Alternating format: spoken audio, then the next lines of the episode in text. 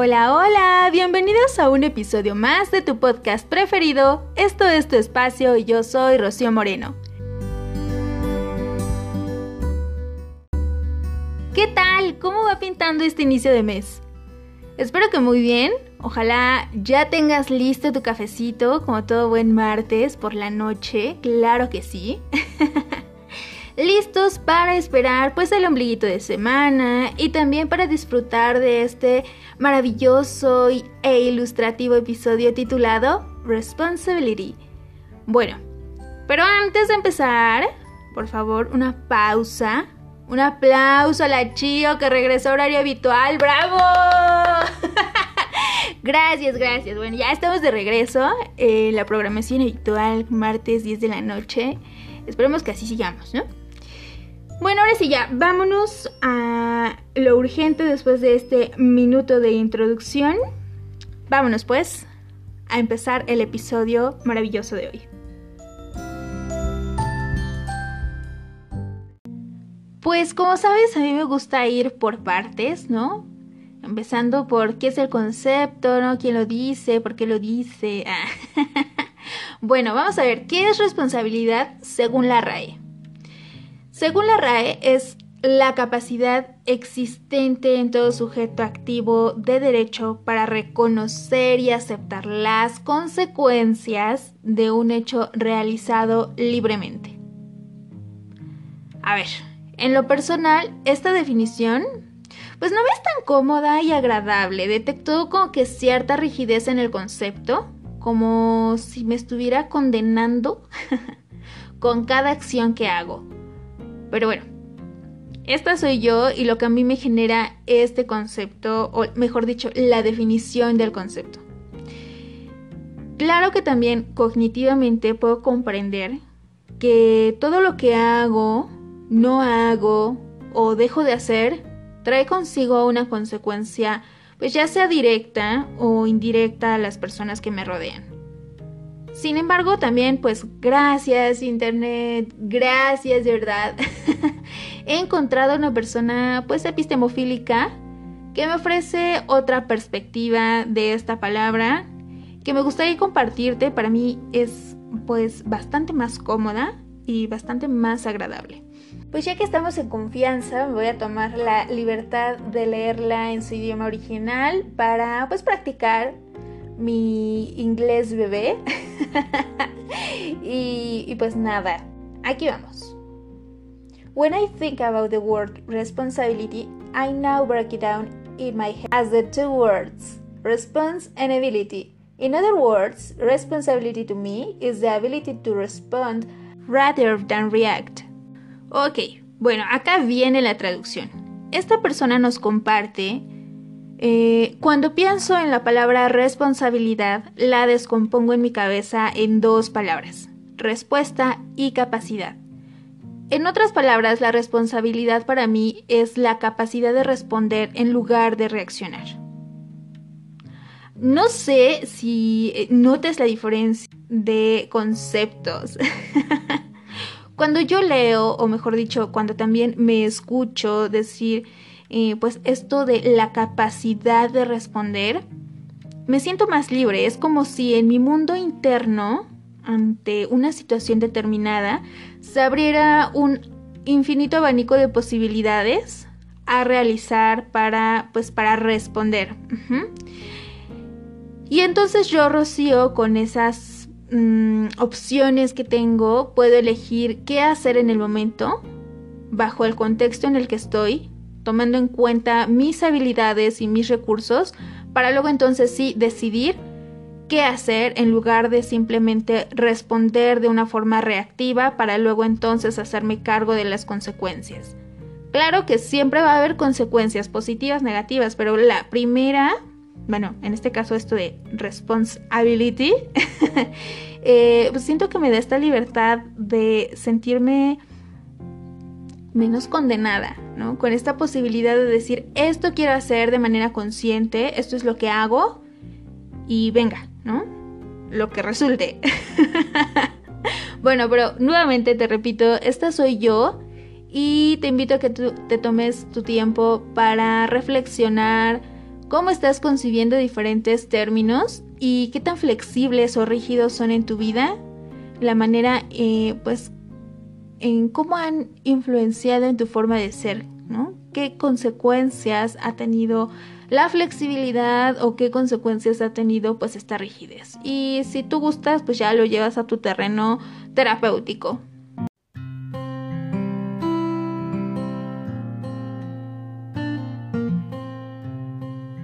Vámonos pues a ver qué, qué hay con la responsabilidad afectiva. Grosso modo encontramos en, pues también, internet, ya sabes, ¿no? la responsabilidad afectiva pues nos permite generar conciencia respecto a la forma en cómo nuestras acciones inciden en el otro, es decir, todo lo que haga o no haga puede influir en la otra persona, como ya lo habíamos mencionado anteriormente. Entonces se trata de saber que nuestras acciones tienen un impacto en las personas que nos rodean y por lo tanto nos invita a mirarnos como humanos, como lo que somos, que no sabemos leer mentes y que sobre todo no estamos ahí como objetos para satisfacer X necesidad. Es decir, yo también tengo mis deseos, mis fantasías, mis necesidades, al igual que tú, ¿no? Entonces es darnos este lugar en el espacio como humanos que sienten, piensan y em, pues también tienen deseos. Entonces, la responsabilidad afectiva nos invita a construir relaciones equitativas, pero también respetuosas y sobre todo transparentes. Acá esto es algo que he venido repitiendo constantemente sobre la autenticidad. Pero bueno, ya tendremos tiempo más adelante para dedicarle un episodio eh, de lleno a nuestra responsabilidad afectiva. Por el momento, me gustaría que nos quedemos con esta parte de la comunicación, de sabernos con respeto, equitativos y transparentes con el otro. Ajá, sí, sí, Rocío, pero este, este rollito a qué viene? A ver, dime cuál es el objetivo de que me cuentes ¿Qué es la responsabilidad? ¿Cómo la concibes tú? ¿Qué es la responsabilidad afectiva y por qué no quieres profundizar? bueno, recuerda que al inicio te pedí que tuvieras en cuenta esta parte de expresar nuestros sentimientos y pensamientos. En el episodio anterior te daba este ejemplo de una orden de tacos equivocados y que quizás esto despertaba en mí sentimientos de humillación o de no ser escuchada. Bueno, al momento de comunicarle a la otra persona mis emociones y mis pensamientos, es partiendo desde una comunicación en primera persona del singular. Es decir, yo me siento no escuchada, yo me siento inferior, yo pienso que no soy importante o lo que en mí genere, yo me siento muy amada, ¿no? Yo me siento muy alegre. Cuando tú me mandas un mensaje de buenos días, yo me siento muy contenta. No es decir como es que me hace sentir contenta. No. De lo que se trata es modificar nuestro lenguaje de una forma que nos aproxime a hacernos cargo de lo que de lo que yo siento e invitar así a la otra persona que se haga responsable de lo que hace o de sus acciones. Del mismo modo aplica cuando nosotros estamos del otro lado, Ajá. hacernos responsables de nuestras acciones y decirle al otro, a ver, ¿no? Pues mira, tú hazte cargo de tu tristeza que yo nada más terminé contigo. O tú hazte cargo de este, no sé, ¿no? Lo que, lo que sienta, pero yo me hago cargo de esta acción que hice. Y pues ya es que justo te decía, todo ha ligado, todo ha ligado porque es cómo terminar con una relación desde la empatía también, ¿no? Porque comprendo que a lo mejor para la otra persona puede ser pues doloroso, ¿no? Todo mundo ha pasado una situación así. Y a algunas personas les duele más, otras menos, otras lo, lo sobrellevan mejor que otras. Bueno, eso ya también es asunto de cada quien. Pero siempre la comunicación, ante todo y esta comunicación asertiva, apoyándonos de la empatía, ¿no? Pero también haciéndome cargo de lo mío y no cargando la responsabilidad de la otra persona. Mira, no sé si te ha pasado en estas relaciones tóxicas que dicen, es que tú me haces enojar o es que me desquiciaste y por eso hice tal o cual cosa, ¿no? O es que siempre me haces llorar. Como figurando que, que tú tienes el control de sus emociones de la otra persona, así como si fuera control de televisión, como, ay, hoy te voy a poner en modo feliz o hoy te voy a poner en modo enojado. Pues no, de lo que se trata es que cada uno de nosotros seamos, eh, pues en la mayor medida de lo posible, responsables de nuestros sentimientos, nuestros pensamientos y nuestras acciones. Porque cada uno de nosotros tenemos una forma distinta de responder al estímulo. Eh, que este puede verse influenciado por lo que ocurre en nuestro contexto, pues sí, es una realidad. Sin estos estímulos externos, no tendríamos una respuesta ni organísmica ni emocional. Entonces, es ahí la gran importancia de hacer una descripción fenomenológica de lo que ocurre para así aproximarnos a esta responsabilidad de lo que ocurre en mi mundo interno.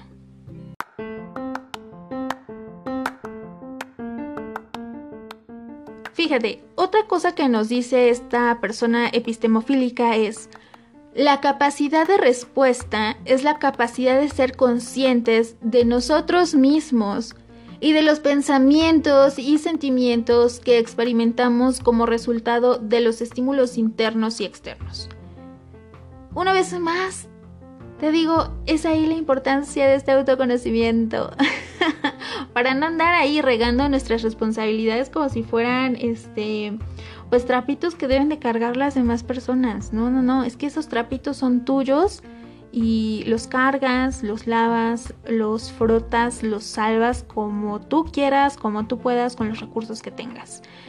La próxima vez que se presente algún conflicto en micro, con el novio, la novia, el chicle, pues por favor recuerda cómo expresarte. Señalas lo que hace, no hace o ha dejado de hacer y mencionas lo que te genera internamente, partiendo desde el yo pienso o yo me siento. Y ya después de todo este rollito sobre pues lo que te hace sentir, eh, pues completas tu speech si es necesario, ¿no? Como la próxima vez espero que eh, pues sea algo distinto, me gustaría que la próxima vez me tomes en cuenta, me gustaría que no se vuelva a repetir o de lo contrario, ¿no? pues lo completas. Ahí están tus cuatro pasos para armar un speech este, asertivo en el episodio anterior.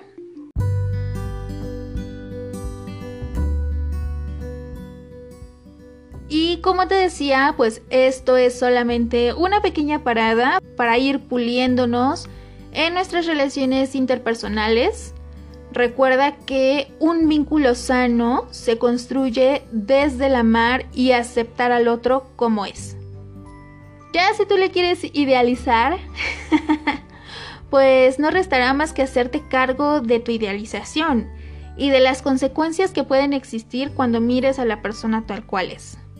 Acá yo solo te sugiero que la mires crudamente a la persona como es, sin expectativas, sin idealizar, solo tal cual es. Pero bueno, aquí ya es asunto de cada quien cómo se quiera pues complicar la existencia. pues ya no hay mucho que decir. Eh, recuerda todo en primera persona del singular, por favor.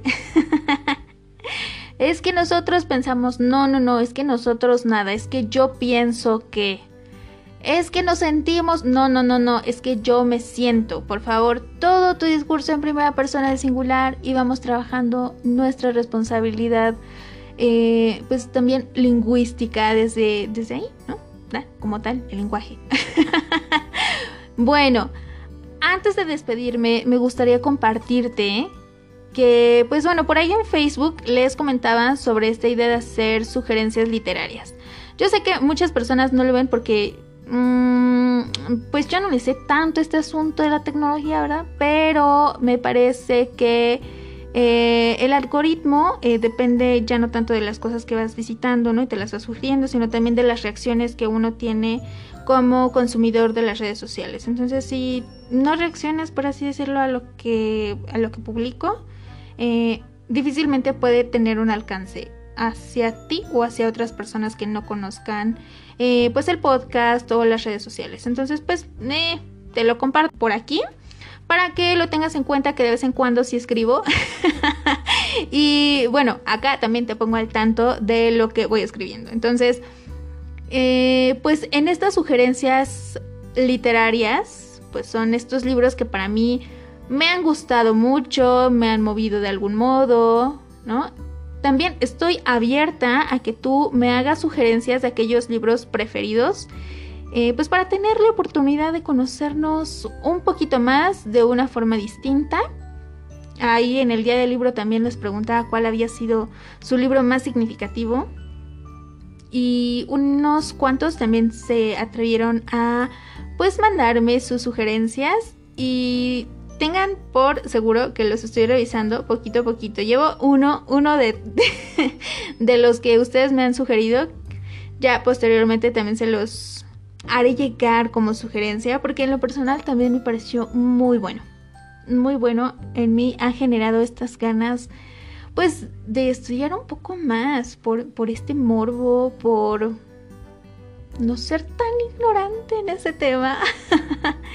Pero bueno, em, pues nada, te agradezco mucho que me hayas permitido ser tu compañía pues durante estos breves minutos de tu día, noche o mañana y te invito a que compartas este podcast con quien tú prefieras, donde tú desees.